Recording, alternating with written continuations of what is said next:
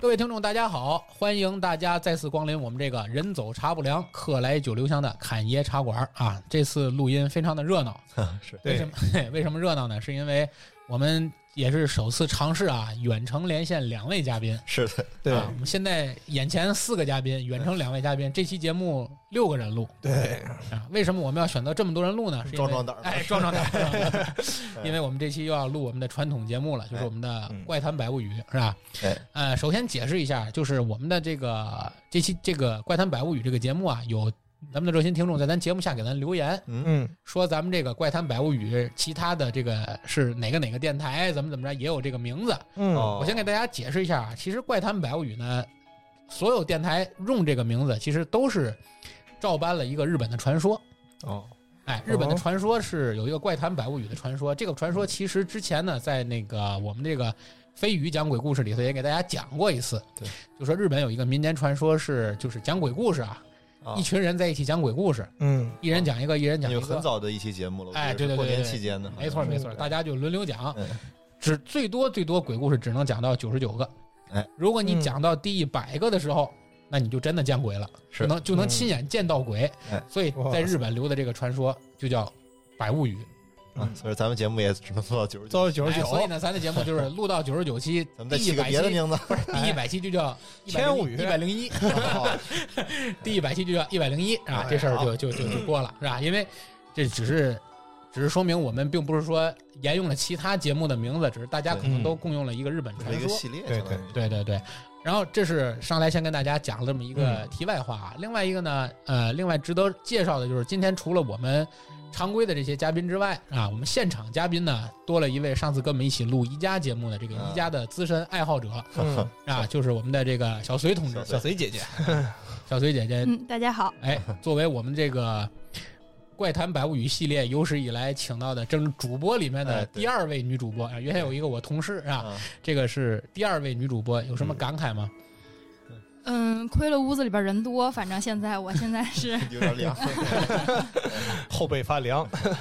远程我们连线的嘉宾呢，今天也是跟我们一起录节目的是我们一位大齐的好朋友，也是子俊的另一个发小。嗯对啊，也不知道为什么子俊的发小这么多灵异体质。哎我都怕回去了，现在对啊， 整的我们这个节目啊，就好像已经就是专门为他开 的，哎，专门就是为了对子我俊的开这些对对这些这些朋友来来来来开的是一样的，是吧？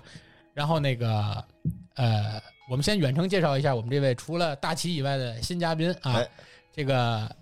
小冯，小冯来来小冯来来来跟大家打个招呼。大家好，大家好，大家好，我是小冯啊，呃，我是咱们这个侃爷茶馆的一名忠实粉丝，也是咱俊哥的好朋友，非常开心能坐在这里跟大家分享一下我的这个呃一些经历和一听到的一些事一些故事吧，希望大家能够喜欢。哎，还挺客气。 第一次有人录灵异节目，还挺开心。我觉得别哎挺着开急，心一的会。儿就不开心了。 别着急，录完了回家是小心点儿。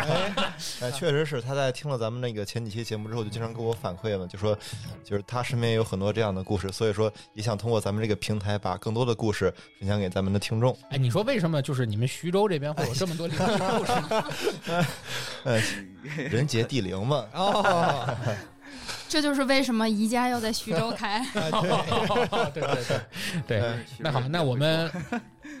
哎，对对对，那我们就闲话少说，现嗯在把我们的这个时间呢交给我们远程连线的小冯，是吧？嗯由小冯先为大家开篇，为大家讲第一个故事吧，好吧？嗯好好的，好的，好的。今天要给大家带来两段故事呢，都是关于这个鬼上身的。第一个呢，是我这个亲眼亲眼看到的，就是我亲身经历的；还有一个呢，是一个姐姐给我，就是给我讲述了一个故事啊，转述给我的。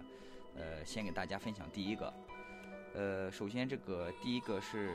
我亲眼所见的，啊，这个对我这个印象是比较深刻的，而且对我的冲击是比较大的。尤其对于鬼神这个意识的冲击也是非常大的一件事情，因为只有你这个亲眼亲眼看到了，这个亲身经历了，才能真切的体会到那种，说实话，那头皮发麻、四肢无力那种冲击感，对，那真种的害怕我的是感觉。我是真的被吓到 了后。背发凉，对呀、嗯，回忆一下，其实当时是我去我外婆家去串门儿，然后当时是临近春节了，我跟着我母亲还有舅舅去这个集市上去卖春联儿，因为我舅舅是一个比较爱就是赚钱的一个人，就是有什么就是这段时间有什么比较能赚钱的呢，他就会去研究一下。因为到春节的时候，大家就像上农村一样，就是经常会呃在那个大门上去贴春联儿嘛，呃这是传统。然后我就跟着我母亲啊，我舅舅，然后就去这个卖春联儿。呃，为了这个这个大家也都知道，为了这个摊子生意会更好一些，都是选这个人流量比较大的一个地方，就是找在了这嗯个集上的一个主干道上。如果不管是这个进镇啊、进村儿啊，都要走这条路，哎，这样人流量会非非常大。然后啊都会路过这儿是吧？对对对，这样的话这个生意才能好做嘛。然后我们这个基本上就起个大早吧，一大早上大概七点多就已经在那个把这个摊儿都支起来了，然后东西也都摆上了。嗯，碰巧呢就来了一队这个出殡的队伍。呃，我们这边对哦，出殡呢？对，嗯出殡，出殡队伍。呃，我不知道这个别的地方是什么情况，啊但是在我们徐州，基本上都是一大早就，就是大家都是这个就是发早丧嘛，然后，呃，对哦，对，一大早上就就都就出殡嘛，然后敲锣打鼓就过来了啊，又哭啊，呃反正说实话，这种事情见怪不怪了。而且，呃，生老病死，人皆有之，而且是这个临近春节这种天冷，有时候冷热也比较交冷替对对，就是这种事情比较多，所以也就没有怎么在意。大概也就就我就我也就抬头看了一眼嘛，然后当时年龄也不是多多大，就抬头看了一眼，就接着干活了。然后正干着，就突然就感觉到这个好多人往这个大街上跑啊，都围过去了，嗯，都嗯，围过去了。这个吵杂声一下就高了好几个分贝，然后里面这个队伍里面哭声也越来越大，我当时也挺懵啊，我就想这咋回咋回事儿啊？咋回事儿啊？而且当时年龄比较小，比较好事儿，嗯，虽然虽然我现在也这样啊， 嗯你 是年说年龄还是好事儿？ 对对， 然后就依然很小把， 然后就把这个摊子就反正也不顾了，当时个儿也小啊，就一下就钻进去了，就想看到底嗯现在个儿也不高，主要是哎过分了啊，这个然后就想看看这到底啥事儿啊，我很好奇，然后就窜进去了。然后我就看到了一系列让我这个说实话真的世界观崩塌的一些东西，崩溃了。真是崩啊溃了。当时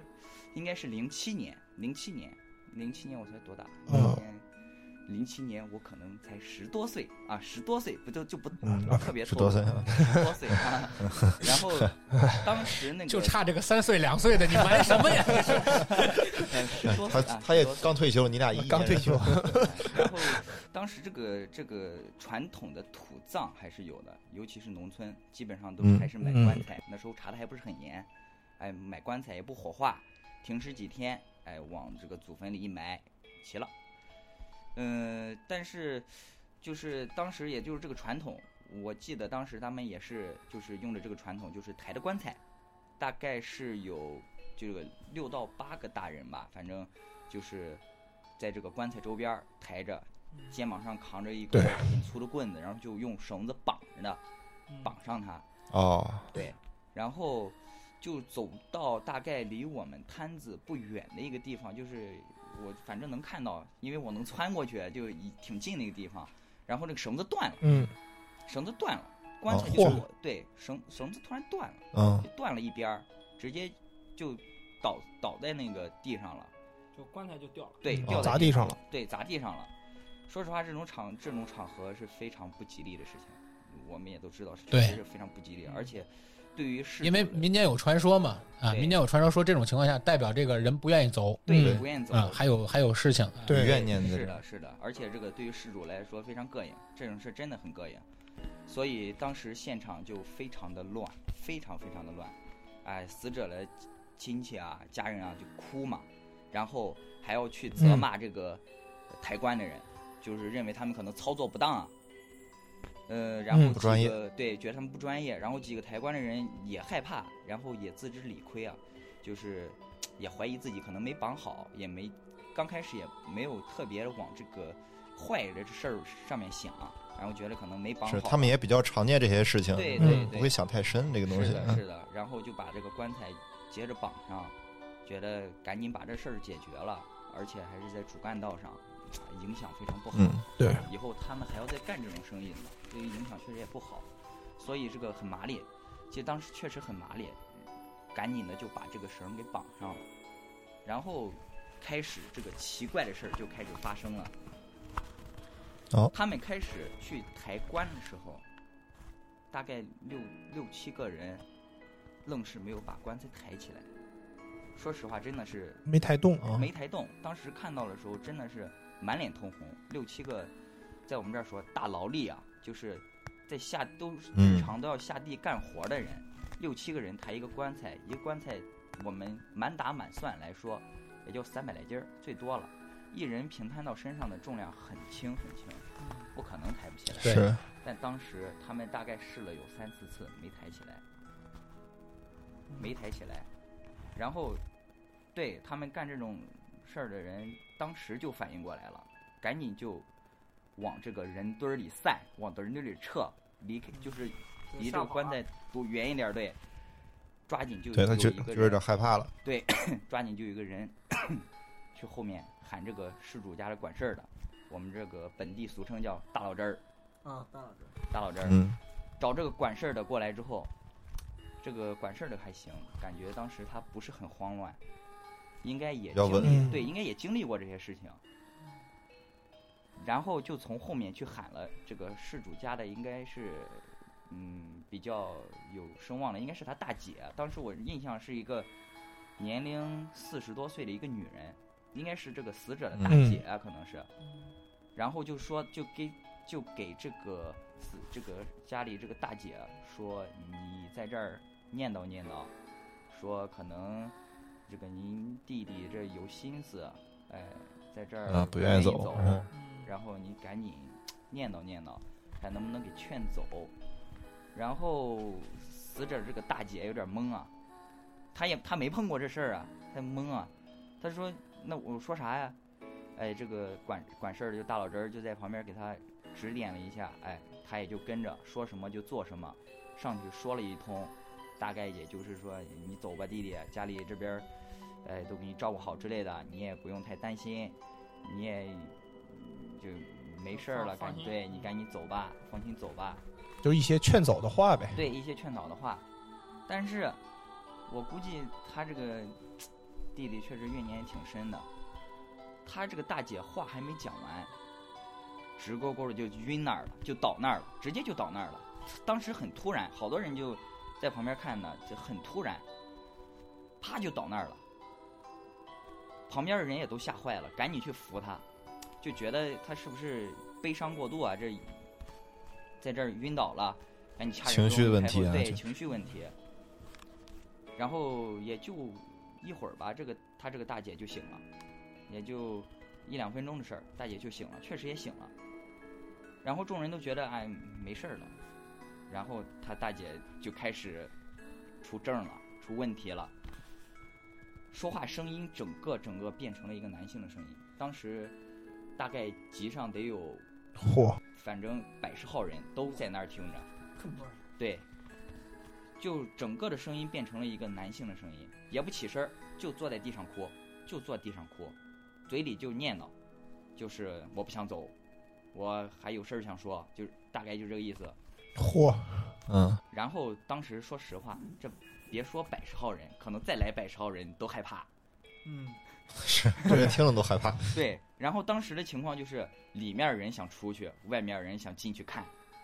就是出这种事儿。当时就是那种很混乱的一个场面，确实真的非常混乱，整个路基本上让堵的就是什么也过不去啊。肯然后定水泄不通了，已经。对，水泄不通了。整个然后管事儿的人看到这个事态确实发展的有些控制不住了，就赶紧派人往家里，就是去这个事主这个死者的家里的这个找他的母亲，说了你这还是得请长辈儿。对你这大姐不管用啊，而且还还让当了传话的，还让附身了，嗯，不行，得让这个至亲呢更亲一点的人过来，哎，可能，哎，就想到他母亲，因为可能这个毕竟是白发人送黑发人，有所以说可能出确实是他母是亲嗯没有让他跟过来。我们这边习俗也应该是这样的，就没有让他去领地，因为害怕这个悲伤过度，然后导致像咱说的，呃，对看到亲人也不愿意走，身体不好什么对，的，也加上身体不好，然后，呃，派人赶紧去，派人赶紧去喊，然后自己这边就是这个大老侄儿就赶紧去继续和这个附被附身的大姐这边去搭话呀，就说了你你你你是谁，就问清楚到底是谁附着这个身啊呀、你你是谁呀、谁负的事儿？对啊，哎你想不想走啊？然后嗯，嗯，然后这个大姐就开始回他了，是整个男人的声音哈，就是他是谁谁谁，就是这个死者是个男的，他说我命苦啊，出去打工一年多了，快回来了，出事故让那个机械给压死了，家里有哎呦个儿子，家里有个儿子才两岁，然后母亲也健在，年龄也大了，就说他自己不孝顺啊，觉得有点亏，而且听说是当时那个情况下，不像咱现在劳务合同这么发达，好像就给了两三万块钱的遣散费吧，就是这个抚恤金很少，哦，哦，给当特别做少，嗯对，特别当少做补偿了。哎，一个很简单的补偿，然后说，嗯，心里很亏亏欠家里人，也不想走，反正等等的话，就这个，嗯，就是，而且这个一个一个女人嘴里说出一个男人的声音这么一些话，这对说实在对的，我当时都听懵了，我当时真的懵逼了。 我现在都起鸡皮疙瘩了。对，然后，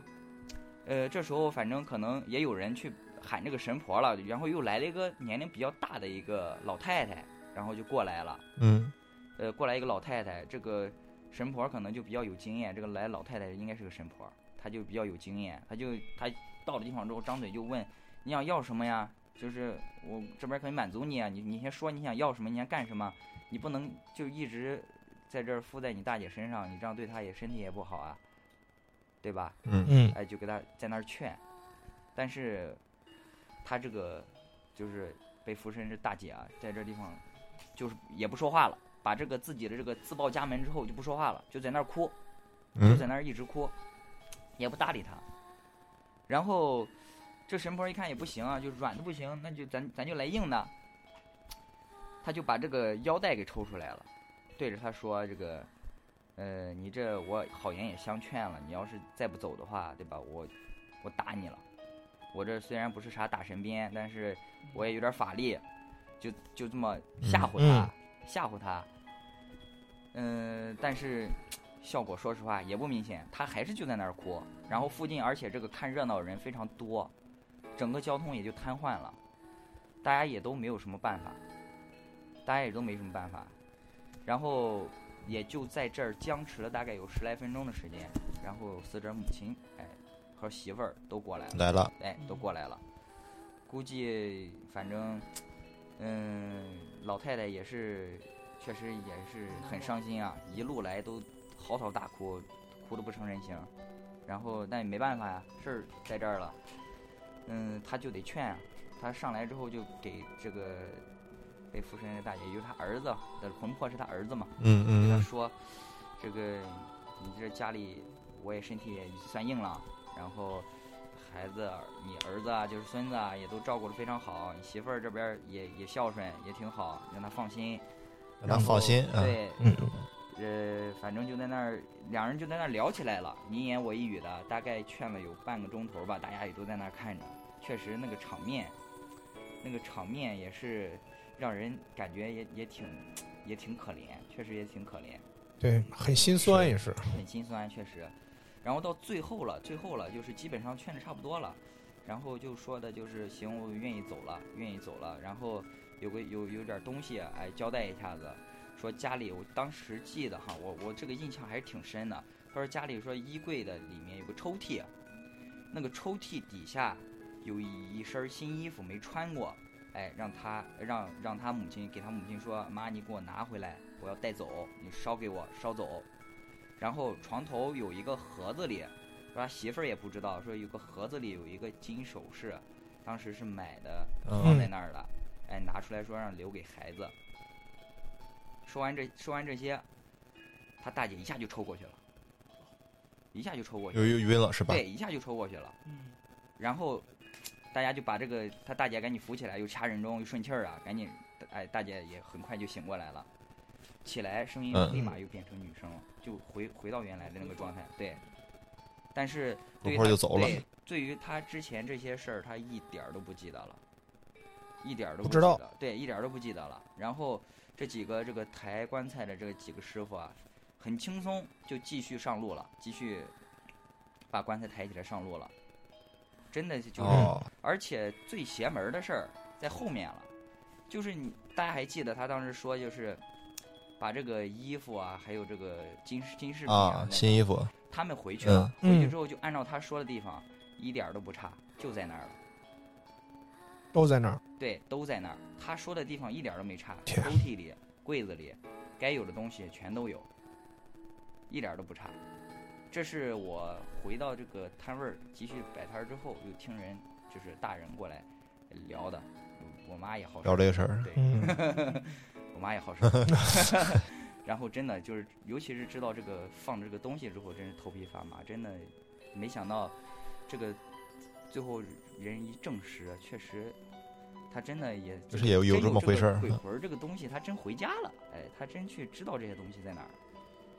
就就很奇怪。而且确实他他也他也很年轻，你说他姐姐四十多岁，他也就三十多岁，对呀、对就是他他很轻啊怨念应该比较深，是， 而且他有上有老，还下有小，对他可能是对这个家可能是不太放心，是或者感觉走以后会不会有人在欺负他们孤儿寡母啊什么这种感觉。算是家里顶梁柱了。对呀、顶梁柱走了，是他对他牵挂比较多，确实也是，其实，其实这个故事听下来呢，它虽然情节有很多让我们后背发凉的事，但是总的来说，其实细想想，还是说亲人之间的那种不放心啊，那种眷恋对哎，那种眷恋，其实细想想还是有它温馨的那个是啊程度在是是，对吧是？因为毕竟他回来的也不是外人，也是自己家人嘛，对对对吧是的，是的，所以说对。对，但只是说刚才这个事情，因为我之前听过很多别人讲的故事啊，也包嗯括这个有书里写，一般就是说，比如说这个，尤其是土葬嘛，对吧？有这个嗯棺材、对，起灵的当天往外抬的时候，就是很多人都抬不动，是的，是，他们就会有哎这种欲就是说他不想走，对是吧对？就得跟他去把这个恩怨聊一聊，对是吧？聊完了之后，可能才能解决这个事。对对啊解决这个事儿想要了结的东西还没了结，对嗯对对对，这个这是你今天要跟大家讲的这第一个第一个故事故事啊，第一个是的故事是。的对对对，啊，有有恐怖的地方，细想想也有温情的地方，嗯对吧因？为现在都大多是这种火葬了，哎，不是，这里还有一个关键问题，是什么？主要是他亲身他亲身经历过，他是的看见了，对对因为很多人都是听别人说啊，我谁谁附身啊，对怎么怎么着的，对不对？对但是你亲身经历过了，你肯嗯定你是觉得这个事是情的，它会而且什么当时的那啊个会他明显的这个这个被辐射那个状态啊，是我可能讲是讲不出来的，你只有大家真是亲是哎眼看到他当时那种疯癫的那种状态，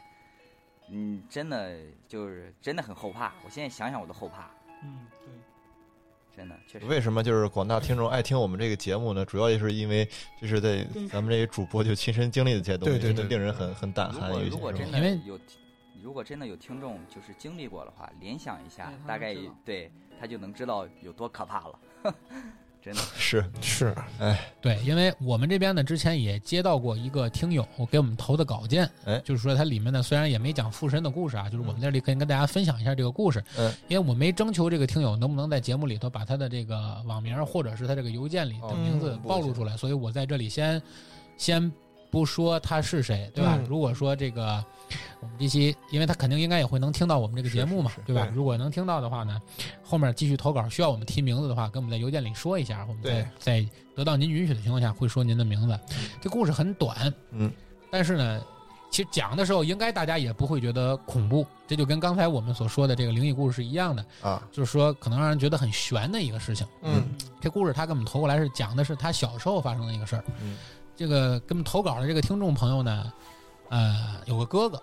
大概年龄也就比他大个六七岁左右啊啊，嗯大六七岁，等于呢兄妹俩从小一起长大。啊，呃，看邮件里写的，应该他家呢属于那种呃，就是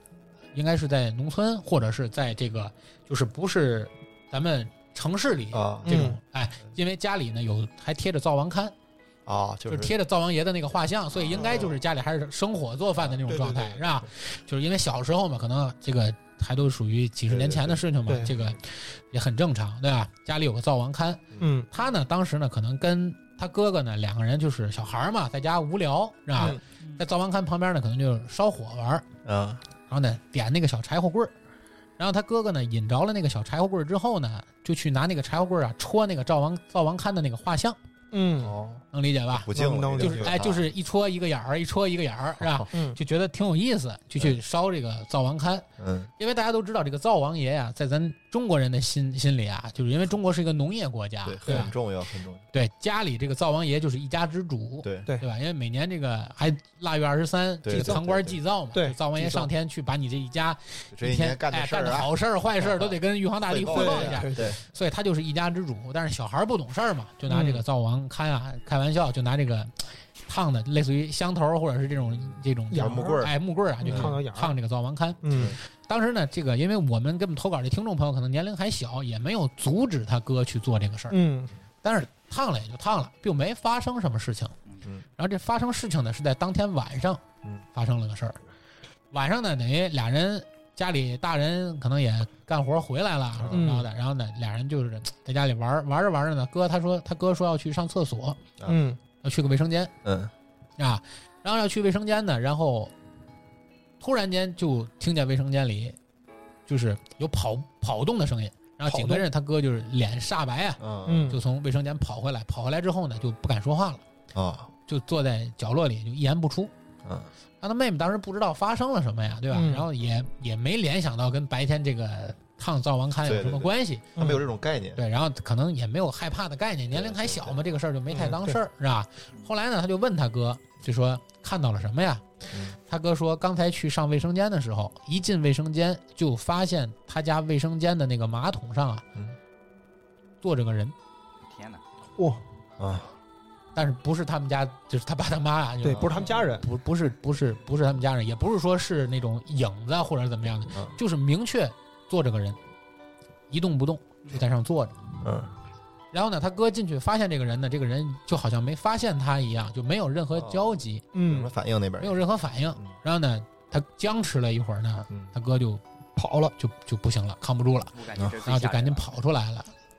对，跑出来以后呢，因为他哥一又又担心他追出来。嗯然后呢，也担心说，如果说出来了，是不是会有什么事情发生？等于就啊嗯特别害怕，藏着这个事儿就一直没说出来。嗯然后呢，事后呢，就是给我们投稿这个观众在邮件里写的，事后他怀疑呢，两点是不是因为戳了灶王龛，嗯，这个跟这事儿是不是有什么直接的关系？或者是因为你破坏了灶王龛，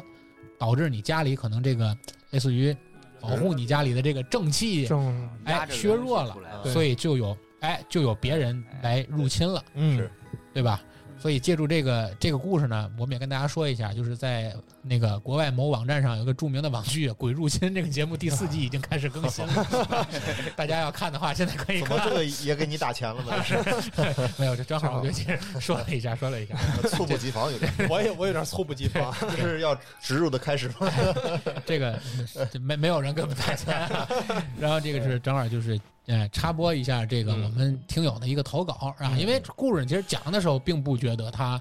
情节上有多恐怖，对，但是如果您置身到那个环境里，你想你一对晚上到家，黑灯瞎火这种对吧感觉。谁都害怕，对你去卫生间忽然发现你家卫而且生间坐着个 人，啊而且，如果要是在农村的话，它这卫生间应该是在屋外面的嗯，它不像这咱市里这种楼房，它在里面，它是在外面，而且在外面基本上都没有灯，而且好多还都，如果要是再久远一旱厕点会多，点对对对，而且它还是没有灯的，所以说很吓人这种事情。嗯辉哥对这种厕所都很有研究，你对这个东西对，毕大家竟都这会是上厕所因为就很害怕， 对，毕竟是子俊经常吃饭的地方嘛，所以说 我们这个也掐了别播啊。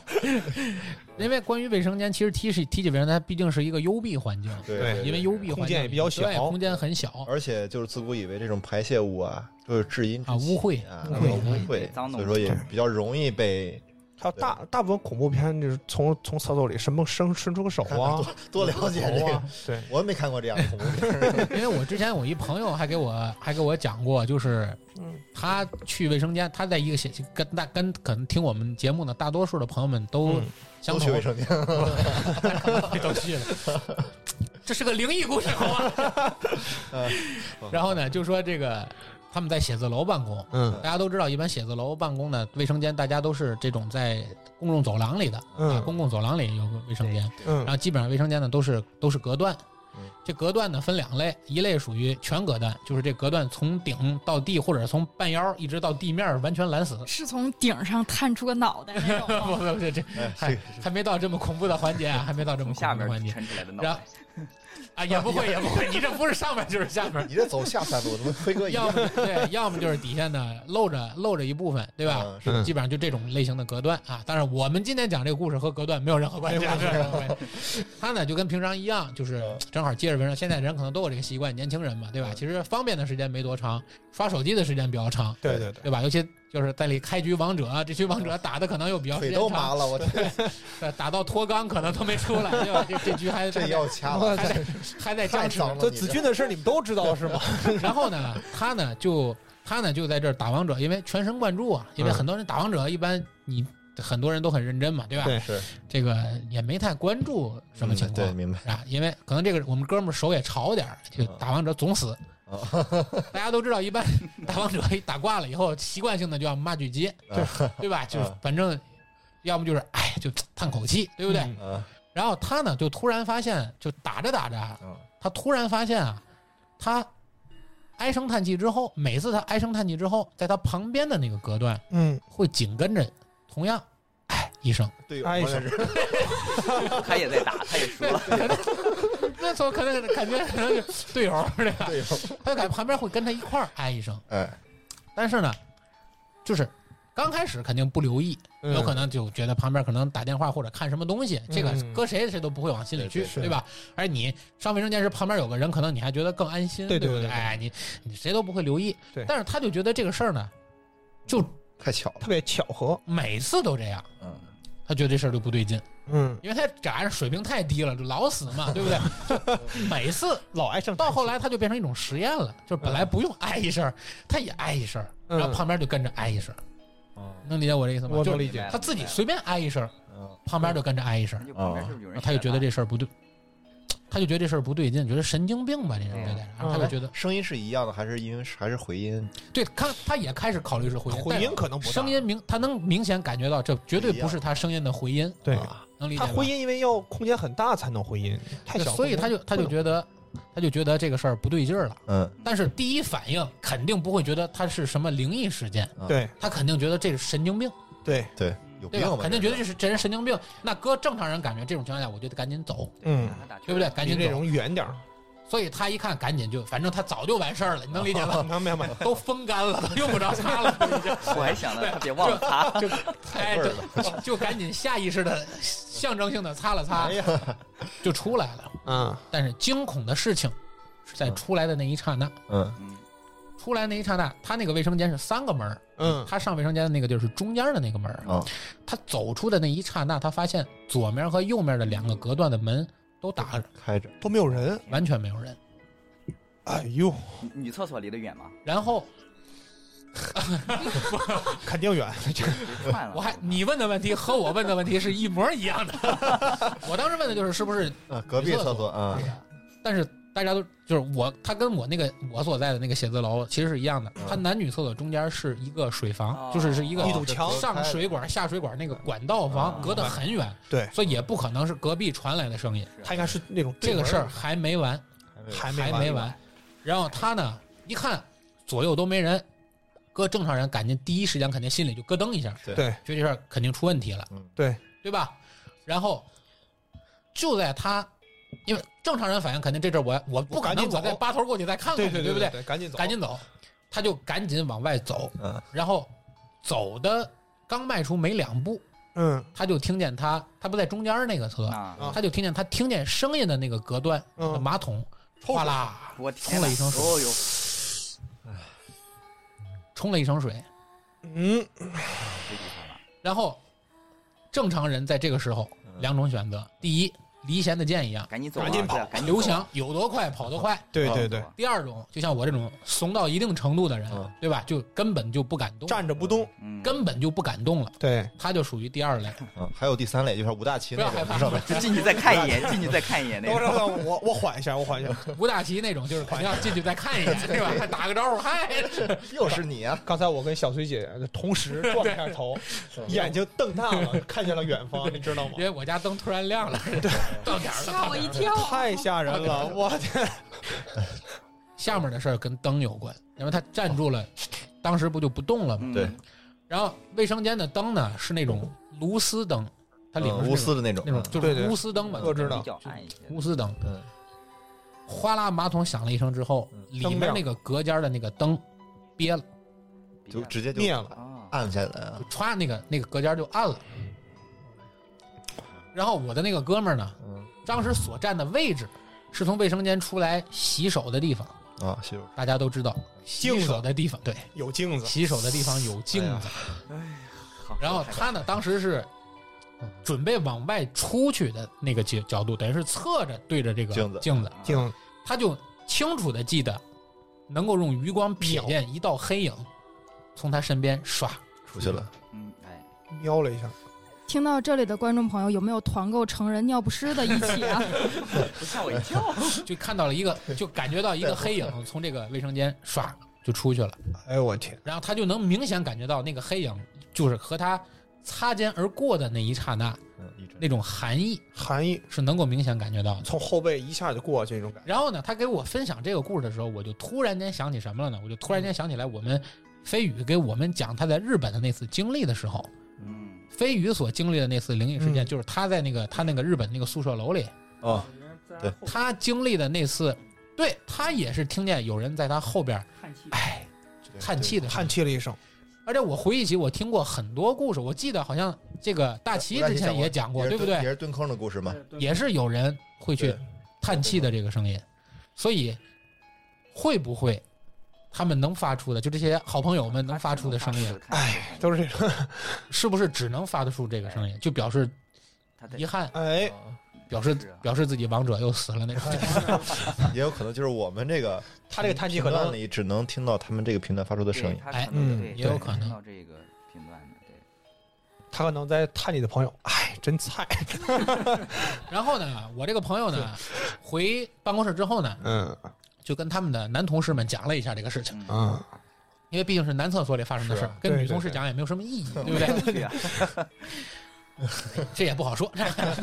反正就跟男同事们说了一下这个事情，嗯然后让他觉得很惊讶的是，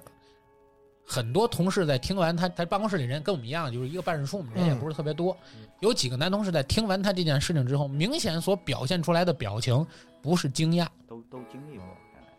而是他们习惯也有了这种感觉，就是他们就觉得啊，看来是真也会有同样的事情发生。原来不止我一个，嗯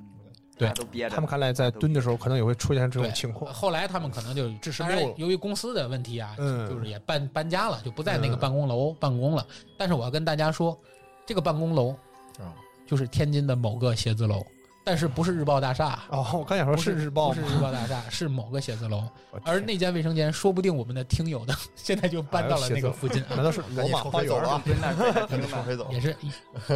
对 对，旁边 哎我估计这个旁边啊不一定是在隔壁，可能就和你一块儿看的。是，哎，千万不要，真千万不要， 千万不要抬头，是吗？哎，他讲对，我，这是哎他正好我，让我借这个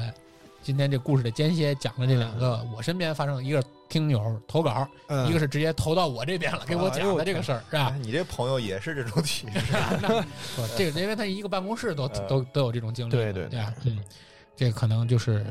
楼的问题，这不是人的问题了。这个一会儿我再说啊，我们嗯一会儿还有啊还，有啊，所以我们现在再继续把我们的这个故事讲解权交给大齐吧，大齐你这边给讲大家讲一个，嗯，好的好的。呃，大家好，我是吴大齐，然后今天哎，欢迎欢 迎，欢迎大姐，好家伙，今天今天的心情没有之前那么就是繁重吧，因为今天旁边有一个好朋友，啊，有人了，对，有人了，终于不是我啊一是个人了。对哎嗯，今天我们也是，我这么跟你说 吧，你边上那人也是这么想的。别人也不敢录。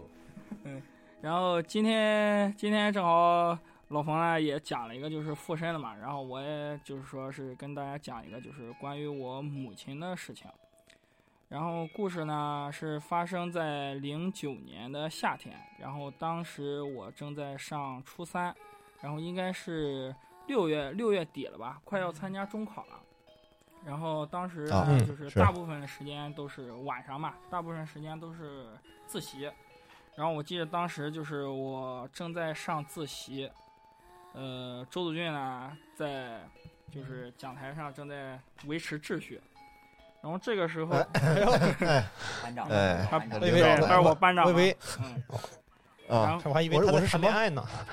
哦，我是班长啊，哦，你想起来了。狗腿子， 嗯，我就记得当时就是那一天呢，就是天黑的特别早，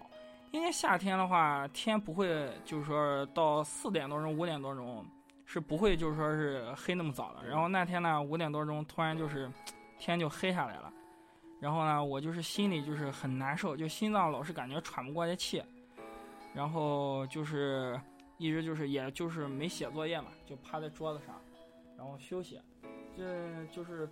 快放学的时候吧，就是六点左右，快放学了。然后我们班主任就是进了教室，然后我本来以为他是要宣布就是说是放学了，然后好， 嗯，嗯，谁知道就是说他是把我叫出去了。骗人的都是。然后他班主任把我叫出去了，叫出去之后就跟我讲说，呃，我母亲的同事来接我走，然后我当时就心里就是咯噔一下，就感觉是不是我母亲出什么事情了？因为我们都是在工地嘛，因为工地就是比较危险嘛。然后我当时我母亲呢也是在就是他们公司新盖的楼，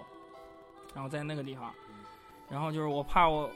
因为我心脏也一直就是难受嘛，我一咯噔，我感觉心是不慌也是对，嗯是不是我我母亲出事了？对，预感不好。然后等到我就是说我班主任就把我送下了楼，然后来到校门口就看到了我就是我母亲的就是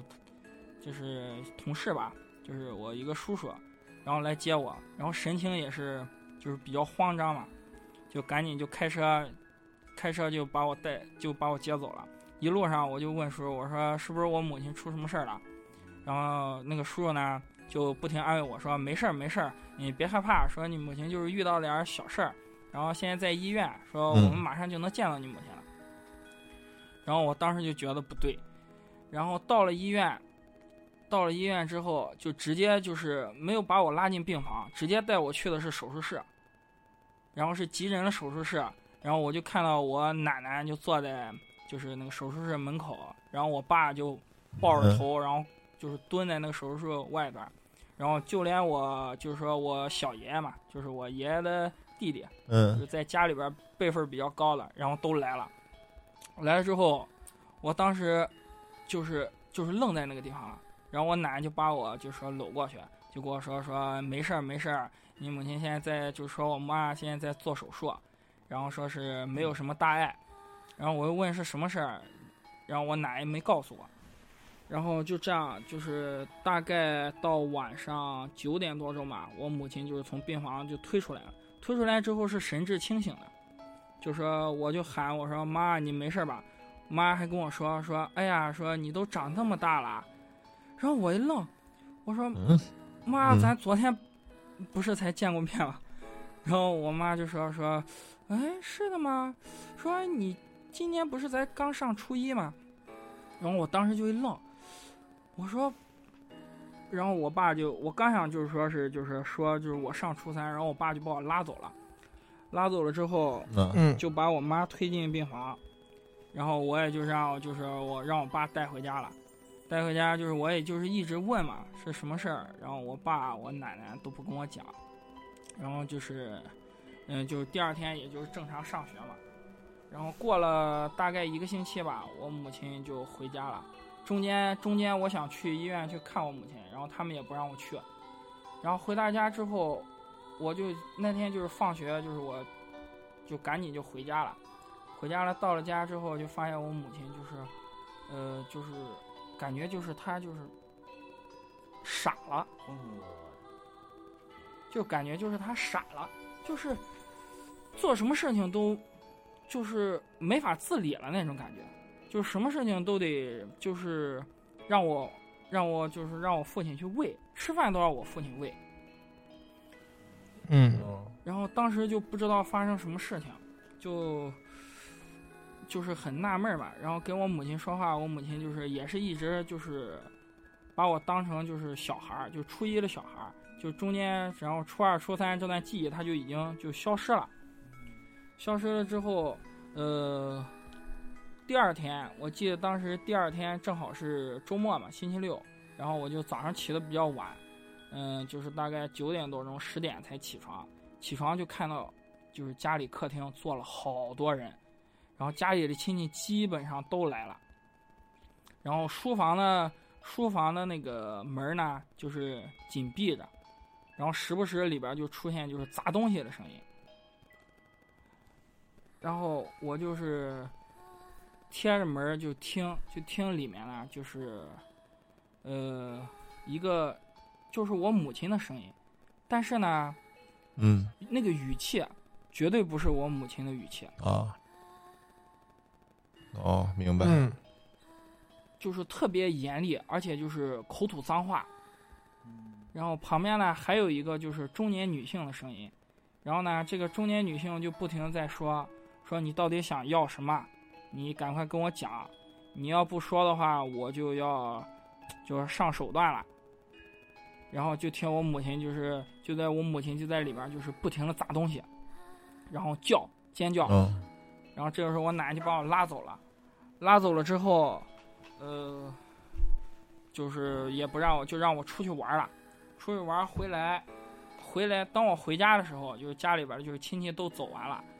就只有就是说留下就是我母亲，然后还有母亲就是跟母亲一块儿就是在屋子里的那个中年女性。然后我当时就看说母，我母亲就是神志就是就没有前几日就是就那种傻傻的感觉了，就感觉就是恢复过来了。又这么恍惚了，对对嗯，对，就感觉就恢复过来了，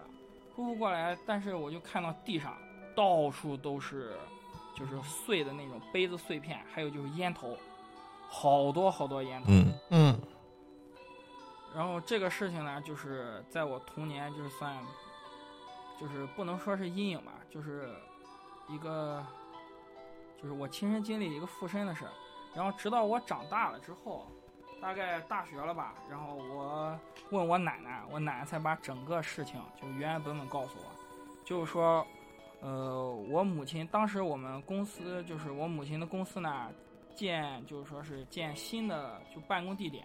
然后呢，就是所有人都搬到老的楼里办公。老了楼呢，我母亲她是管档案嘛，然后她就是在所有就是公司最后面一个房间，然后房间里面全部都是档案，啊，答案是比较对偏一些。对，比较偏，比较阴。然后呢，档案室的门口外边呢，就是有一条，就是说类似于就是那种排污沟、排水沟，然后比较深。呃，我母亲呢就在那个排水沟上边呢，就是两边儿就是门两边儿嘛。但我妈我母亲比较就是喜欢植物嘛，就种了很多花花草草。然后没事呢，就在那就站在那个沟上来回走，然后在那个浇水。然后我奶奶就告诉我说是那个沟里埋了一个人，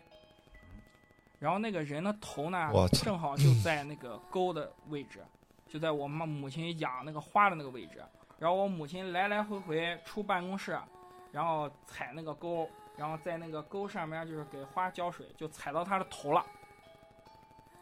哦，然后天她就那打扰到他了，对打扰到她了。他就是就是上了我母亲的身，然后上了我母亲身就提要求，就是说要把她，要不把她移走，嗯要不就让我母亲走，就反正都不能留嘛。都得换个地方。，对。然后之后，然后这个事情呢，因为是在公司发生的嘛，当时公司也是领导也是比较重视嘛，然后就赶快就是把那个沟挖了，挖了，然后扒出来，把那个真的有一个就是说尸骨，但是只有一个头，哎呦我天，对，就是只有一个头，就是其他的就是说是骸骨就已经找不到了，尸骨找不到，就只有一个头，然后又就一个头，对，只有一个头，然后又是报警找警察察肯定得来核实这个身份，然后发现就是一个就是很早很早之前的一个就是流浪汉吧那种，就是那种人就是死了，哦，嗯就失踪了，失踪了，然后就找不到了，然后就然后就把他移交给公安局了，然后我母也就只剩个头对，了。就只剩个头了。然后在，嗯，我母亲不是就是病倒了嘛，病倒了之后就被他上身了，然后就是这个上身之后就找的那个中年女性，是我呃在医院的小姑找的。然后这个人呢叫盛梅，然后她的故事有也也有也有几个，然后以后再跟大家分享。先讲就我母亲这个，对，怎么还卖关子呢？我的天，就是这个为下期为以后埋下了伏笔啊！这太牛个了，太牛了！这故事太给力了。嗯埋下伏笔嗯 我是我不是我我实话实说，大齐，你们家遇见事儿太多了。对，然后这个圣哎梅，呦我天圣梅呢，现在就是我奶让我叫她姑姑，就等于说就是认她这个女嗯儿，嗯，然后我一直都叫她圣梅姑。然后她呢，就是呃有一个眼睛是看不见的，就是一个眼睛看不见。嗯，然后她呢是在我我小姑是在徐州这边就寺院，然后当护士。然后她呢正好是我小姑那个科室的，就是打扫保洁人员，平时就是打扫卫生啊，嗯，在医院里边儿就是就进行就是保洁嘛。然后我是我母亲出了这个事儿之后，然后家里长辈都知道了，然后我小姑呢就找这个圣梅过来给我母亲看，然后当时看的时候，然后就据我后来奶奶说嘛，就是他们俩就被关到了那个就是书房里，然后我母亲是从来不抽烟的，然后就在那一天，我圣梅姑给她上烟，然后我母亲就那一天抽了整整得有四到五包烟，就是那一粒烟头那是低吧？烟对头，，就那一时就那一天，她抽了四四五包烟。正常人的话，肯定就是已经就是晕过去了。抽吐了。然后我母亲就一点事儿没有，就我圣梅姑就告诉我，就是就是问了，就问了一整天，就问清楚了，问清楚了究竟是什么原因上了我母亲的身，然后说你到底要什么东西啊？然后嗯，呃就是这样，他的诉求，对，然后就是这个人就上上我母亲人嘛，就跟我圣门姑说了，说完之后，我圣门姑就把这所有事儿就跟家里讲，然后家里就是就有后来的警察来，然后找这个尸这个头骨，就这些事儿，然后这这哎天，主要还这个事儿还真的惊动警方了。对真的对对还真是有这么个事儿，这对，对，难以想象啊。嗯，这个事儿就算就算是完了，但是我母亲就是到现在为止，啊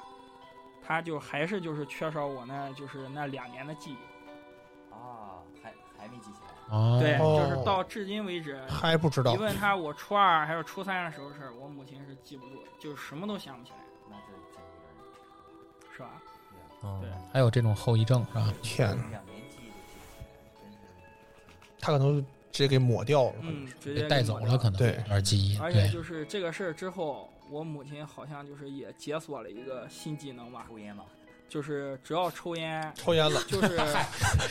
不嗯是抽烟，就是只要抽烟，就是能也是能看到一些东西。啊，对，就是我我天天哪，，没戒了，下次你们可能就三个人一块儿录了。理解。抽烟可能真的 行，我不，我看抽了，烟成没戒了，有好多那种上身儿的不说，是吧？对，有很多是就是是抽烟的。，对，对，我天，就这个事儿之后，就我母亲就是也就是抽烟，抽烟，然后这我还说对也了，就是说这个能技能还是能解看锁到了一下能看到某些东西。抽烟、我抽天烟，的技能也抽烟、是喝酒、烫头，是啊，这个之前我记得就是咱们店里也是有过这样对对的对事对情，之然后前这有个一咱们以个后再说啊。以就后是再说。我们找了人来卖个关看，子对他也是通过香烟，哦，也是通过烟烟，对他要用抽烟，对然后抽烟他通过烟去看一些东西真，事儿真事儿然后问他这个有什么区别没有啊？啊他说就是这个烟我看完之后，因为他要抽嘛，才会有烟出嗯来。他抽的那个烟啊，一点味道都没有。对它会飘哦啊，但是烟能飘到什么地方？后他会点这个，比方说选址啊。这可能不同人的说法不一样。是啊对对，但是这个烟作为媒介，就确实是比较的普遍这一个些。这个故事够够够有劲儿的。嗯，嗯，那为了缓解一下大家此时此刻紧张的情绪，我再给大家讲一个啊。好， 这个故事一样是，一样是我朋友给我讲的。啊嗯这个故事呢，是我大学同学发生的事情。啊因为嗯我大学呢，发就是在天津外院嘛。嗯嗯，外故事事呢是我们学校的外越好，女同学那边发生的事儿。女的多，外院女生宿舍一个宿舍是六个人，嗯等于呢六个人一屋，六个人一屋。嗯大家都知道，这个大学一个宿舍，这个姐妹比较亲啊，嗯确实比较亲。感情，哎，感情她就跟亲姐妹差不多，嗯对吧？跟亲姐妹基本上是一样天的，啊天生活在一起，天天生活在一起。然后呢，他们那个宿舍很奇特，他们那个宿舍呢也不叫奇特啊，就是很多宿舍都有这个问题，就是可能有一个学生中途，比如说留学去了，呃哎对对，经对常吧会有？或。者有学生可能中途空对个铺，对吧？就是可能报道的时候就没来，或者是怎对么着的，对吧？是人家对选择是复读了，怎么着，对反正对就是会经常有五个人编到一个屋的情况。对他们那个屋呢，就是五个人一个宿舍，然后他有一个宿舍上铺就用来大家放行李。哦，对对对哎对，是有一个人，哎，但 是呢，大家都以为我说，哎，就以为我讲这事儿跟宿舍有关，对不对？啊其实没有任何关系，我只是说，我我只是说是五个人，代我入我一下刀呢？五个人，五个人啊！大家都知道，平时大家你说，尤其学生期间都是 嗯，穷玩儿，也没有什么。你说对那个时候，你说能去什么高档的地方玩儿也没有，对对吧？对几个人，女同学呢，可能晚上一块儿约个饭，对吧？对约完饭以后呢，就是要不愿意回宿舍呢，可能就找个地儿叫夜猫去唱歌哦 KTV， KTV。对 KTV，他们当时包夜吃完，嗯对他们当时吃完饭选的这个 KTV，就是今天在这个东马路，东马路新安的这个米乐星，哦，呃我新知道罗，好像已经是没了吧，就关了已经对现在现在已经关了现在应该已经对是没有了。大悦城对面，对对哦对，那对一家，对哦那不应该是关了。咱们去过不是大悦城的对面，新安楼底下新安那个什么新安米乐星。东南角，哦，那我也知道，东南角就是在新那 个那那咱也去过，别咱咱咱的啊，哎，子俊带我去的，对对对对，这就是孔庙的对面对儿，，唱首歌花两万多块钱，我也不知道点啥， 孔岸孔庙的对面儿嗯去的米乐星。嗯，当时吃完饭去的，吃完饭去了之后呢，呃，其中他记得很清楚，这五个人里有一个女生呢，当天感冒很严重。嗯等于进去之后呢，大家一人就轮番点唱吧，嗯，唱了几轮，因为点的是夜猫嘛，对，差不多唱个十一二点左右呢，等于这个感冒的这个同学就太难受了，啊，他随身带着感冒药，嗯大家都知道这感冒药有一个特点，就是喝了之后犯犯困困，对，睡所以觉他那同学呢就喝了个感冒药，跟大家一块儿，因为他本身状态也不好，也就没嗯怎么唱歌。然后呢，他所睡觉的那个位置呢，就是大家肯定每个人基本都去过 KTV 对吧嗯？KTV 一进去，它有一个点歌台，对基本上这点歌台就贴着厕所的位置。如果你对这对屋对带厕所，对吧？如果你这屋不带厕所呢，不是进门这个位置，就是嗯对把墙角那个位置，嗯他就在贴着那个点歌台旁边的那个位置上嗯，比较直溜的地方空着个座儿啊，就躺下了，因为躺下了，留着点歌台那个位置我是知道谁谁点去歌点用歌啊谁对过来做，他就躺下睡觉了。然后其他大伙儿也是越唱越困，越唱越困，唱到后面其实就变宿舍了，就嗯对，是就没有人都唱了，躺着睡觉对就对躺对着睡觉了嗯。对，给我们分享故事的这个女同学呢，她呢也是迷迷瞪瞪、迷迷瞪瞪的，就就哎唱着唱着也就迷糊了，嗯迷糊起来呢。然后她迷糊着迷糊之中呢，反正也是似睡非睡之间呢，嗯他就觉得这屋里啊挺有意思，就看嚯，大家都东倒西歪的了啊，嗯就看嚯，这也躺下了，这也躺下了，感冒的同学也睡了，宿舍里没看过是吧？五个人，他就挨个拿眼扫，啊，扫了一遍，他一琢磨，突然间惊醒，他觉得不对劲儿，嗯嗯这屋里多个人，我多个人，这屋里多了个人，多这什么时候人进来的呢，多的这个人坐在什么位置？多的这个人就笔直笔直的坐在了点歌台的前面。坏了，我头皮麻了。哇，大家都知道，大家都知道，后点歌台有一个大问题，嗯，点歌台是亮的，亮亮的看不见脸是啊对，点歌台是亮的。嗯后背是吧？但是在这么亮的、这么亮的一个点歌台的前面坐着一个人，嗯但是这个人你并看不清楚他的样子，而就是像一个剪影一样在那边坐着，能理解吗？就是一团明白明白一团明亮之中坐着一个漆黑的剪影，嗯然后他当时就头皮发麻，是然后就就就就崩溃了，你知道吧嗯我？知道，但是你要知道，在这种情况下， 还是那句话，正常人两种反应：第一，赶紧跑，尖叫逃跑；对，第二，不敢动，一动不动还。有什么对第二个第三，第吴二个彦起，啊第三，吴延奇过去看看是谁，打个招呼。 打招呼对对对，打个招呼，打个招呼，认识再认唱一首识。哪里的朋友？点什么歌？你这手摁不到是吗？我帮你点。 大鸡点什可么能歌？是不是还向天再借五百 年？ 大鸡可能还会唱一下，我们是不是在哪儿见过？反正你记得吗？这个哥们儿， 这个这个哎我姐要们关儿，了当时就是特别嗯特别就是害怕，嗯，但是她因为其他人其他人都在睡觉，嗯，对她又害怕，一旦尖叫，这个会有什么下一步特别不好的事情对发对生。对对对，嗯，然后呢，女孩的这个，因为她这个她这个房间里是没有卫生间的，她嗯选择了就是先逃逃避。这个这个嗯，还是那句话，我们并不谴责这个说关键时刻选择逃跑，因为大部分人可能搁我都选择要跑。害怕对，可能是他可能会去求救，她嗯对的吧想法就是赶紧去找人对求所以救嘛，她拉开门就冲出来，嗯冲到走廊里，发现其实外面很正常，就是嗯外面这屋很正常，嗯能理解吧？就是就是还是服务员啊各方面的嗯都、都都都很正常。嗯然后他这时候下意识看了一眼手表，嗯请大家一定注意这个时间是一点半，嗯，一人吧。晚上一点半，一点半。嗯，然后他 惊醒了，然后他觉得这阵儿也不敢回屋嘛，嗯，嗯他就看旁边是卫生间，嗯，然后他就想去清醒清醒，因为他怀疑哎呦洗是不把是脸看，看我操是不是看我错刚才了？迷糊了？哎，他就去开水龙头洗脸，嗯，开水龙头洗脸，正在洗脸的过程中，他听见旁边一个女服务员跟他说话，嗯，说的是“小姐早上好早上，”，说的是“小姐早上好嗯”，然后他猛回头，嗯，没有人，还没有人，然后他突然间从梦里惊醒了。他就坐在还是刚才那个 KTV 的包房里，嗯，也没去洗脸。他看了一眼手表，凌晨三点半。三点半，然后这个屋子里的人，所有人都在睡觉。点歌台前还坐着一个剪影，我天，出不来了。能理解吗？嗯，就好像是一个两个小时循环的梦，我嗯对对对，有点这种不游感觉，轮啊，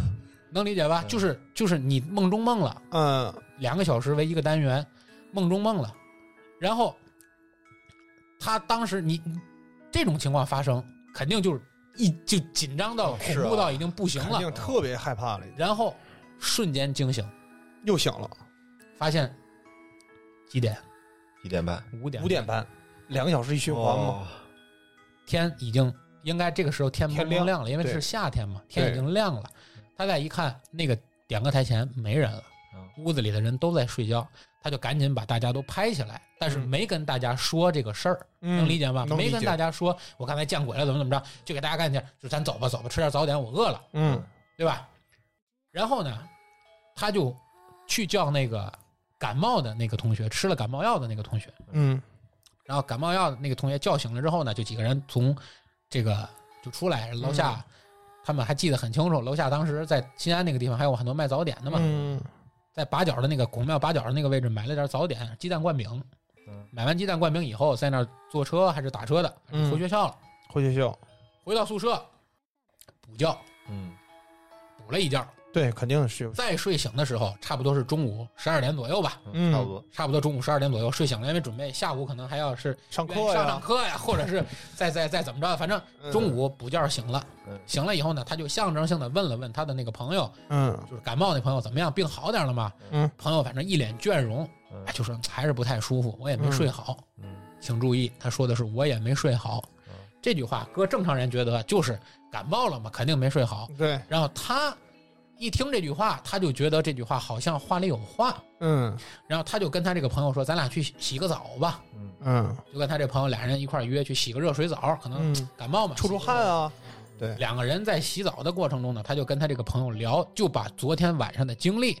跟他这个朋友聊了。嗯然后听完以后，这个朋他就发现这个朋友越聊脸色越差，越聊脸色越差，就基本上就脸脸色煞白。嗯然后他就知道肯定有事情，然后他就问那朋友：“难道你也经历了什么吗嗯？”他说：“你我昨天睡觉的那个位置，嗯，不就是贴着点歌台空了个座吗？”对，他说：“因为我感冒了，鼻子不通气儿，嗯夜里睡觉的时候，呼我醒被是吧我被呼吸啊，就是憋醒总了，憋醒了好几次。嗯，我每次憋醒，我就发现我跟前儿背冲着我坐着一个人，坐着一个人，我也不敢叫，我也不敢动。然后他说，我一害怕就醒了，醒了以后又发现还是你能理两个人同样的陷入了一个梦中梦。对，疯狂的醒，看到人，醒了看到人，就是就陷入了一个这样的，对，这样就陷入了一个这样的死循环里，嗯，就陷入了一个这样的死循环里。这是发生在这个新安米勒，当然事后啊嗯，没有这个后续事件、恶性事件再发生，怎么着的？嗯啊我这很很并没有，很灵异，这个啊事情并没有，，并没有。但是就说从那以后，反正他们也不太敢去这个新安这个米勒星去唱歌了。嗯反正现在为什么我选择在这个时候可以跟大家讲这个故事了呢？因为那个新安米勒星已经没有已经没了。有了。对对，因为它已经已经没有了，但是不是因为这个事儿没有的，我就不知道了啊。嗯，所以我在这里就可以直直接把这个地儿，咱可以说出来，能说了嗯哎哈证明对这个事情确实是发生过，天哪 KTV 也是会有吧啊感？觉。啊这是我为大家讲的，讲的一子个君少去这种地 方吧，对，就给大家讲了一小姐个，早 上好，对，哎给大家讲的一个相对轻松的这 么一个故事，还轻松，我天哪，我都快过 去了。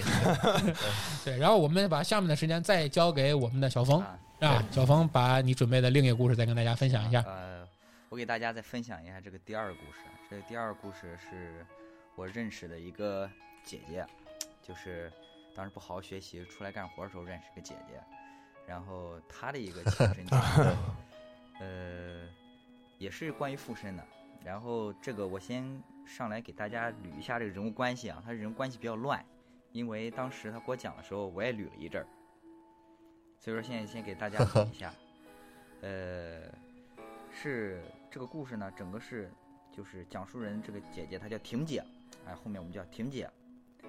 出事的呢是她的小婶、小婶子、小婶婶，然后对附身的这个鬼魂呢是她的大婶，大婶儿附小哦婶儿，姐儿俩？嗯，哎，不算大是婶儿附小姐俩，婶儿大婶不算是没不没什算是么姐关姐系，不是姐俩，哦，不对，不对，不对，她是大是小婶婶儿儿子没关系啊，婶是儿，嫂子跟那个对对对，小这叔属于媳妇妯儿娌，对妯娌，对，是他的小婶儿，呃，大婶儿负了小婶儿，哎，大概是这么个故事，我给大家说一下哈。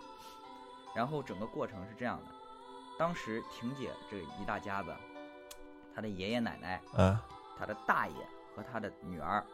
叔叔和小婶儿，还有弟弟一家，婷姐父母一家，就是三家人儿加爷爷奶奶，总共四家人儿坐在一起家庭聚餐。哎，一大家坐一起，然后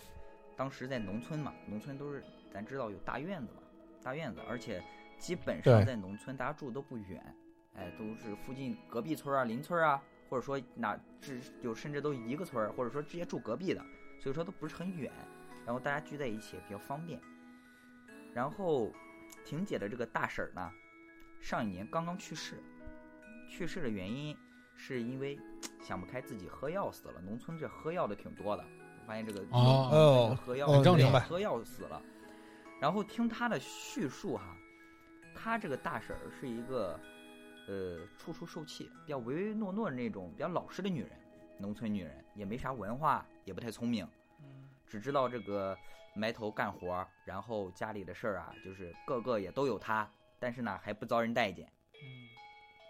越老实，哎，越不受重视，就这么一个人儿，在家里也受欺负，哎，在外面也受欺负，家里家里面呢，尤其是他的小婶儿，哎，总是对他冷嘲热讽的，两个人也因此发生过一些矛盾，你在妯娌之间一些矛盾很嗯正常，就是尤其在农村嘛，发生过一些不愉快，对。最后呢，在这个各方面的一个压力下呢，自己再加上也想不开，也没人去倾诉，她一个老实人也没人去倾诉，她丈夫啊、女儿啊，她也说她也不会说，她有嘴她也说不出，哎，她就想不开，喝药去世了。然后这件事儿呢，就成了一个一大家子一个禁忌。然后基本上丧事儿这个操办完之后啊，大家一整年的时间也都没有再再去提及这个事情，因为确实，呃，一是怕提起伤心事，第二也是他这个喝药死了，也确实不太光彩，呃，怕家里这个丑事外扬嘛。然后就在今天这个家庭聚餐前半段啊，大家都也心照不宣啊，都不去提这个事情，不去提大婶子任何事情。但是这个酒过三巡，菜过五味之后，大家也都有点喝多了，哎，话匣子也都打开了，渐渐的就聊起了婷姐这个大婶子，说她这个怎么那么想不开啊？一大家子这其乐融融多好啊，都聚在一起啊，孩子也慢慢长大了，也快能享清福了，哎，就是想不明白，哎，就这些种种。然后婷姐这个小婶子啊，也嘴欠，插嘴说啊，就是啊，平时啊，就是说给自己开脱嘛，说你就自己啊，平时就吵吵两句啊，怎么也不是啥深仇大恨，咋就想不开呢？对不对？一家人儿不说两家话的，哎，在那儿也冷嘲热讽了两句，大家也没搭他话。整个饭局呢，也比较融洽，也算比较融洽这个范围内啊，临近结束了。就在他这个小婶子啊起身要收拾东西的时候，就突然就不对劲了，明显能感觉到浑身一软，就是感觉这个膝盖膝盖髌骨啊，它就松了，就往桌子上栽。幸亏当时这个大家眼疾手快啊，就把他一把给扶住了，没有让他一头栽在这个桌子上，要不然这个直杠杠的栽在桌子上的话，这个不头破血流，估计也鼻青脸肿了。众人把他就扶住了，赶紧就把他就是平躺在地上，不敢碰他，就是害怕他是什么心脏病啊，或脑淤血啊，这种脑部疾病啊，赶紧把他平躺下来，就是准备打幺二零。这边正要打电话，还没拨出去的时候，他小婶子一下子就噌就站起来了，跟没事人没事人一样，嗯就众人一下都愣了，就赶紧上去问你怎么回事儿，你站起来了，嗯，别再有啥隐疾啊，你哪里不舒服啊？要是要不要再拨这个幺二零把你送走啊？去医院看看啊。他小婶儿就在那摆摆手，也不搭话，继续在那收拾桌子，哎，收拾，自顾自地跟那嘟囔，就说、哎你没良心啊，一年也不来看我，你吃好的喝好的，还说着我坏话。这一听呢，家里人一凉啊，一愣一凉，吓对，就坏了感。觉这这坏这事儿坏了，不对劲儿，赶紧就叫他小婶子的名字，就叫他小婶子名字。你说你咋咋回事儿了？你你都那啥呢？你说了之后啥话呀？但他小婶子也不搭话，就是自说自话。家里人一下就明白了，坏了，这附身儿了，附身儿了。而且这个听他这个话的这种语气，哎，和他说这个事儿，有点像小孩儿他大婶儿回来了。然后就不动声色的给婷姐摆摆手啊，就让婷姐去找神婆去。当时婷姐就是这个任务啊，不动声色就去了，赶紧去找神婆。当时那个神婆听她说年龄也大了，还拄个拐杖，走得非常慢，她就没有跟着神婆一起回去，就是神婆在后面走着，也知道家是村子也不大，都都清楚，啊然后自己就赶紧跑回家，到底看咋回事儿，因为她也是第一次见到这种事儿。也比较好奇。然后说实话，他当时跟我说的心情就是，他刚开始的时候还没觉得害怕，反而还有一些开心。哎，啥事儿？哎，就小，他当时也小，就感觉哎，还挺有意思。赶紧呼呼的就跑回家了。一到家，他就看见他小婶子的那个状态就不像刚开始那么平静了，在院子中间哭，又哭又闹，又砸东西，又骂人啊，嗯就是还说一些就是数落，就是他这个被附身不是小婶子嘛，就是一直数落自己的一些话，哎，数落小婶子的一些话，大概意思就是啊，平时怎么刁难她，哎，看不起她，欺负她呀，呃，家里人说了一些就是之前的对事情对是吧说了？一些之前的事情， 就在在外人看就是感觉他自己在骂自己，实际上他里里面那个不是他了，就自己在骂自己一样。然后就呃家里人一看这情况不对啊，就赶紧的就稳住他。我就问婷姐人呢，她说那个神婆还得等一会儿，走路比较慢，哎，大家就想着就是先把他稳住，哎，大概就是十分钟吧。哎，把他这个情绪给稳定下来了，大家也都是好言相劝，啊就说你这，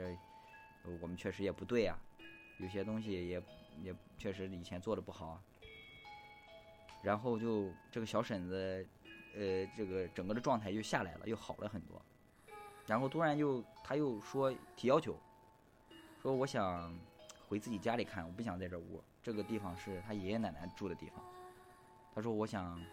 回我之前住的地方。就提这个要求，就要走。家里人一看，你就怎么说，也也不能就是一直这样拖着他不让他去啊，就说行，那嗯我让这两个小孩儿，就婷姐和她的这个另一个姐姐，就一块儿搀着搀着她这个小婶子，哎，就往往她往大婶子家走，往她大爷家走。一路，我记得婷姐给我回忆这段时候，她眼睛是有眼泪的，不是因为她感动，是因为她害怕，那种吓出眼泪，那肯定吓的，搁谁这吓是出对眼，泪的感觉。对他自己回忆的时候都是这样的，因为他给我回忆的时候，我当时听的时候我也是身体一懵啊，呃，这个预警一下哈，各位听的时候预警一下，就是他说整个他这个小小高高能预对警高，能预警，他小婶的状态就是类似于不知道大家看过《僵尸先生》没有，被附身那一段，就是脚后跟儿不着地。全靠前脚走路脚掌对跟不着地全靠前脚掌往前搓，然后整个人的状态就是眼睛从来没看路，半迷糊的状态，就这么往前搓。对你问他说什么话，他能搭理你，但是他整个人的状态就不是个正常人的状态，这么一步一步的往那挪，硬是挪到挪过去了。哎，当时真的，他说他回想这一段的时候，现在还都是浑身打颤，是太有画对面感大了。气儿都不对敢出，啊而且他身上整个都是冰凉的，走路踉跄，关节是僵硬的，他整个的关节是僵硬的，就感觉这个僵直人啊走路就是有人感觉就是有人垫着他的脚后跟儿，然后扶着他往前走，嗯，大概就是走了五六分钟，哎，很近一个村子嘛，就是回到了这个大使大使他这呃个大对使生前生活过的地方。他们这一大家子刚一进门，神婆就赶过来了。神婆也是一看那边没人儿，哎，赶紧就知道大概学的家就这几个，然后赶紧过来了。到家之后，把门儿赶紧就给拴上了。那老家那大门儿嘛，有的是铁门儿，有的是木门儿，那时候应该铁门儿，赶紧给关上，插上对。是的插上之后就大骂一家人，说的你们真是都活腻歪了，说的这你不想让这个人好了，哎嗯把人还带出来了，啊，为什么？就说的你这个他要是这心心情不好，直接再出来的时候，这个把他魂儿也带走了，这人就傻了，就是废人了。嗯，哦，哎啊对的，哦这是个对农村的，他说这个农村的大门啊，有的就是大家都知道会涂成红色的，也会有的一些贴一些门神，这是对老家的一些。这对是的，是的，他你只要嗯习对俗这是你只要把对门关上啊，他对这个鬼鬼魂儿还是有一些震慑作用的。他即使自己能想办法哦来能对，来去自如，但他带不走人想，走，对他带不走人。你这样的话，直接把他放在了一个大海里，相当于他如果当时要动了什么念想的话，哦如果他反应过来动什么念想的话，直接这个人你估计都不好叫回来了，对，就不好叫回来了。哦嗯，啊，然后也把大家说的真是这个一身冷汗，对，一身冷汗。嗯、然后大家给他叙述这个情况啊，就说可能是小孩儿大婶子过来了，附在小婶儿身上了，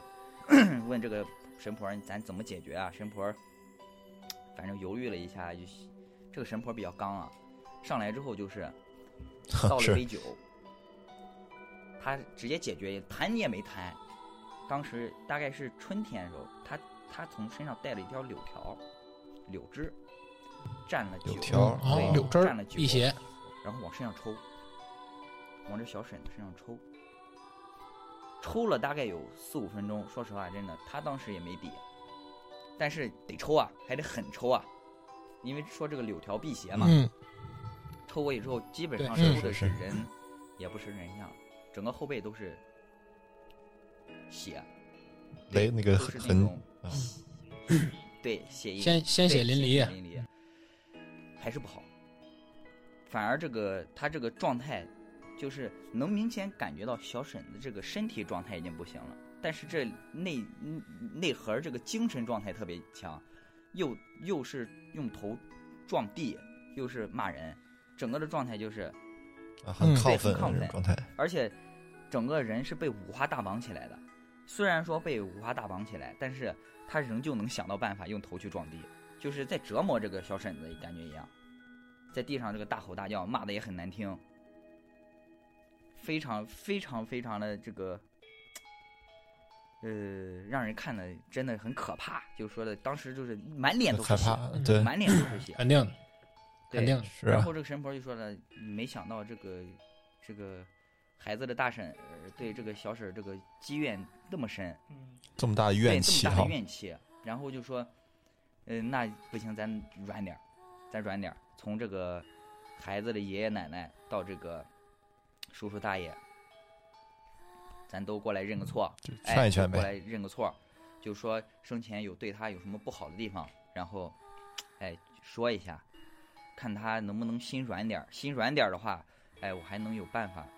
把他给送走，再用点儿别的办法。家人确实一听也是那么个道理，没办法呀，就反正生前大家也都对他不是特别好，也都欺负过人对，他不是特别好啊对，都，对欺负，过他也都是使使唤他这那儿的，所以说就对他这个生前一些哎念叨了一些事情啊，就也认错道歉，包括就是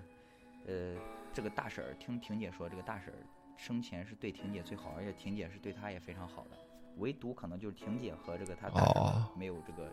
冲突过，哎，然后尤其这个婷姐上去给他讲两句话的时候，明显能感觉到情绪就好了很多，好了很多，稳定一哎，些，对，稳定些嗯很多嗯。从开始到结束，到这个到婷姐给他说这个话，大概都经历了一大概有四五个小时了，这个时间线拉得非常长。嗯啊，基本对，这么长基本上时间是天都快亮了，终于他这个情绪是稳定下来了。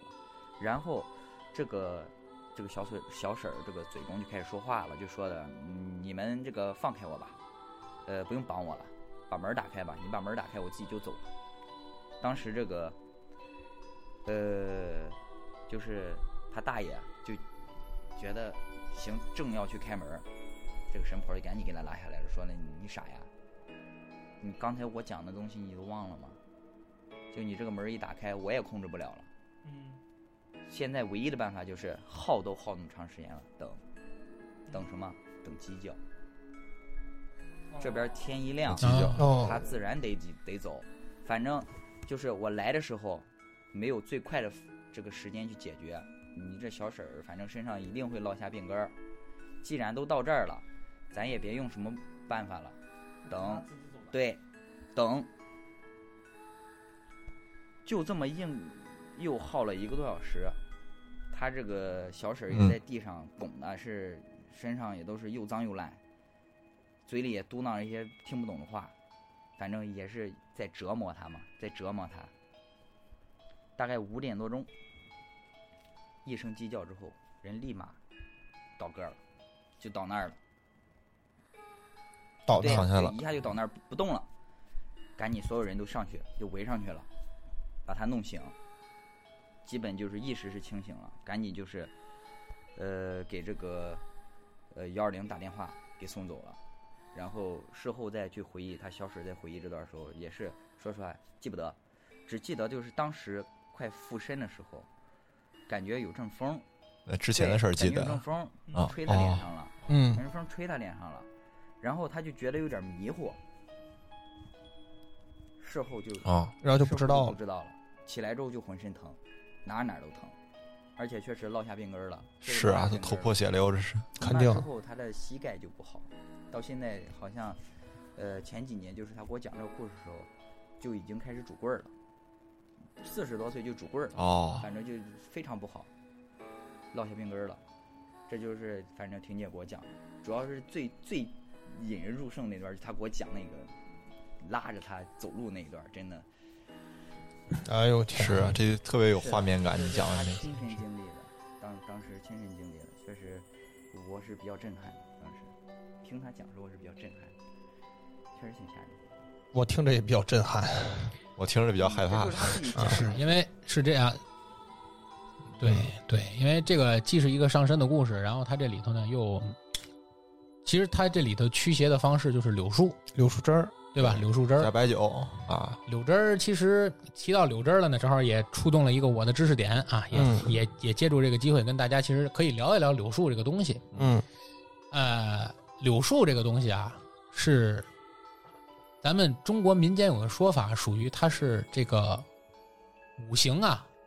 五行养的，它就是五行聚气，嗯，把这个精华聚到一起的这个植物，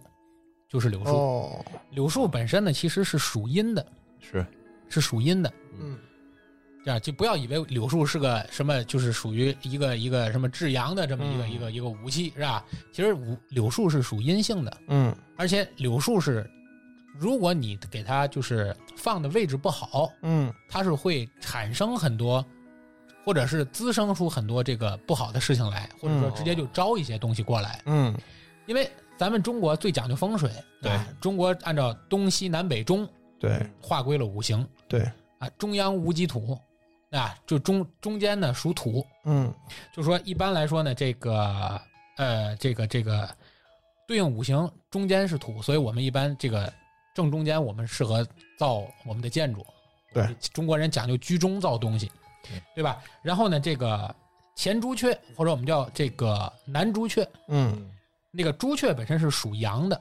嗯，所以一般在你的建筑的这个南面嗯一般会放一个水池嗯来中和它这个阳，嗯，中和它这个火嘛。它南朱雀属火，对，朱雀树，然后呢，这个呃，玄武就是我们的北方，嗯北方一般呢是属阴，嗯所以一般大家回忆一下，一般我们老房子坐北朝南，对对吧？那么这个对朝北的这面儿，朝北的这面儿，一般我们会放一个山石，嗯嗯因为我们用这个山石呢去镇一下这个阴，嗯对吧？然后左青龙右白虎嗯，左青龙呢是属木的，嗯左青龙属木，所以一般来说，像我们中国那种大型的建筑或者修那种大型的，就是帝王的陵寝，嗯那么在它的这个青龙位，就是在东边，嗯一般都会贴着山脉嗯或者贴着河流，嗯因为水嘛生木，对，这个地儿要生，让它生。然后呢，这个呃右白虎就是西，西为金，属金，所以这个地方一般我们会让它是一条笔直的大道。嗯啊，一般我们中国的这种古典建筑，东西南北中，那么我们会以这种方式来，以各种方式布局来好来聚它的气，嗯是吧？啊这就是我们这个东西呢。其实大家如果看过《鬼吹灯》或者看过这个《盗墓笔记》里呢，虽然它嗯没有这么详细的去讲这个东西，但是你看它描述的很多东西的时候，它其实是也是遵循着这个原则的。是的，嗯那么这个本身我刚才说的这个柳树呢，它本身是属阴的，所以它一般栽柳的地方是选择阴阳调和的地方最好。嗯一般是种在前院儿，而不能种在后院儿，嗯，因为你如果种在后院儿，后院儿本身就属阴嘛，因为咱是坐北朝南的房子，对你种在后院儿，后院儿属阴，阴上加阴，这个地方就属煞了。嗯所以咱中国有句俗话叫“前门栽杨，富贵不长；嗯后门栽柳，富贵不久嗯”。就说前门不能种杨树，嗯后门不能种柳树，啊因为杨树属阳嘛，能理解我的意思对吗？我杨明树白就是你在阳位如果又放一个杨树，这个地儿就过旺了，你的富贵会被烧掉。嗯明白后屋呢，你本身就是属阴，阴气，你又种了棵柳树，对那你这富贵也不会长久。哎，整煞对对对，就成了一个风水的煞，所以要注意这个。所以一般中国老辈儿人说怎么种这个树是最讲究的呢？叫屋前种桑，哎，屋前种柳，屋后种桑，嗯嗯来中和它这个这个这个这个气这个气，嗯嗯是吧？然后呢，这个所以说我们常讲的柳树是这样，所以一般我们要如果说种在后院的这个柳树呢，它会聚阴嗯啊。古话讲，一聚阴的地方就会滋生很多精怪。嗯哎，而且古人说，你后院如果种了柳树，容易使你这家很多招桃花呀。这个桃花，现在人讲桃花运是个好事儿，嗯但是当时你招桃花其实是是这个家庭就属于东窗事发后后宅不稳嘛。嗯对吧？你后宅重嘛，就表示你家庭不稳，是破坏家庭啊。所以说，这个不不宜种这个柳柳树。树，嗯，但是就因为柳树它本身的这种精灵体质，哦嗯所以它跟桃木一样，是我们中国人认为的一个驱邪避邪的一驱个邪生物啊避邪的一个神物。对所以我们有有一句话，就是一般我们古代去送一个亲人，或者我们去祭奠谁谁谁的时候，我们会插柳送行。嗯就是送他走要在路边插一根柳树，就是为了保佑他这一行是平安的，嗯对是驱邪避煞的。嗯的，啊而且大家回忆一下，观音菩萨手里托的那个法器瓶儿上面那个是一个玉壶净瓶，啊是嗯对玉壶净瓶里插的那个东西就是个柳树的柳枝。柳枝儿，他啊对对他去撒这个这个这个这个他这个这个圣水哎叶，这个这个这个神水的时候嗯，对吧？他用的就是这个柳枝去泼洒。嗯，第一是本身，因为观音菩萨他本身无无性无相，他本身不分男女，嗯对，但是他一般来说呢是在我们大乘佛教里一般是以女身来呈现出来的，嗯，所以他呢是用柳树来来来来播撒这种哎播撒对所以他这个后人呢也会在门上悬挂柳树、柳枝或者柳枝是儿悬挂这个桃木棍啊对，是来来驱哎邪辟邪邪的作用对啊。所以说，呃，有的朋友特别信这个，我有很多朋友很信这个，他们有时候做的工作呀，确实是这是真的。嗯很多人比如说做去酒是，他可能是做酒吧的，嗯，或者他是跑出租的，嗯啊很多人下班很晚，嗯就回家很晚。嗯，那一般来说，他家门口就会放一个桃木棍儿，或者放几根柳条。哦，他会在进家之前，先用桃木棍儿或者用柳条拍打拍打自己身体，啊，嗯，尤其会拍拍后背，嗯再回家。去去邪气，对，因为大家都知道，一般这种不干净的东西，它可能会是趴在你后背上，嗯对你自己并不知道，你会带回来，嗯，所以，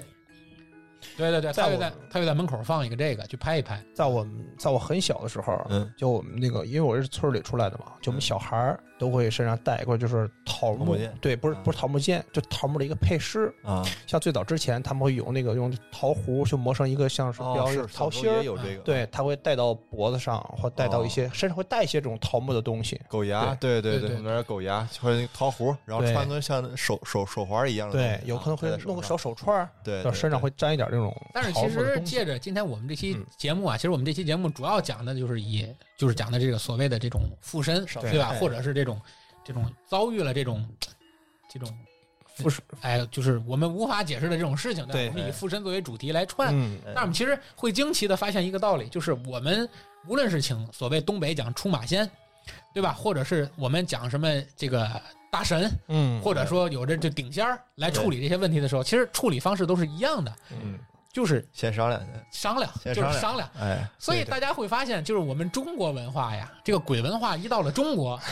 变得很江湖，有没有这种感觉？就是也你想是。以和为贵，对，你看我们在以和为电视里看我们西方的很多，就是那种就是这么驱魔人啊，或者是那种对对电视里演的上来包就括干，招灵上来啊就杠这种这种电视电影里，对吧？对上来就是刚，嗯对吧？嗯对对你甭管掏枪也好，掏刀也好吧，见面就是打。对，但是中国人的特点就是见面不打，我先盘盘道，对吧？这个很牛啊，这个事儿。对只要愿意走， 甭管你是人是鬼，对吧只？要愿意走，咱都好你商量。咱坐一块儿先盘道，对，哎哎先谈条件儿，你想干嘛，对吧？对先问你是谁，这很正常，就两个对陌生人见一块儿叫互报报江家湖，门对，对互报家门。哎自报家你门是谁，对吧？哦，知道是谁以后，你想干干嘛对吧？对能不能满足？哎然后咱你不满足，先礼后兵，怎么聊你，对吧？你这样就对对对而且最关键的是，我要了不了你，我还有师傅对 对，叫人儿，没毛病。对这个，所以我就说这其实一个地方真的是你说。